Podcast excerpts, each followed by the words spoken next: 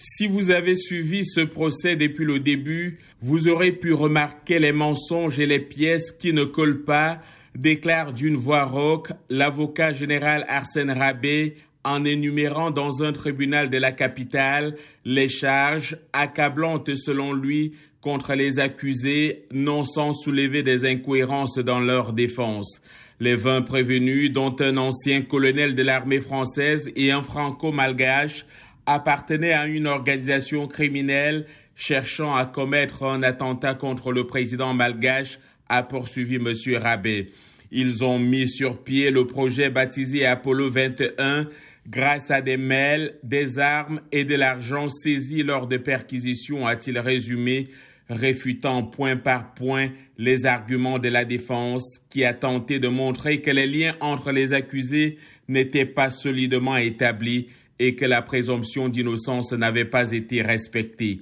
Les accusés dans ce dossier sont poursuivis pour atteinte à la sûreté de l'État, association de malfaiteurs et complot en vue d'assassiner le président.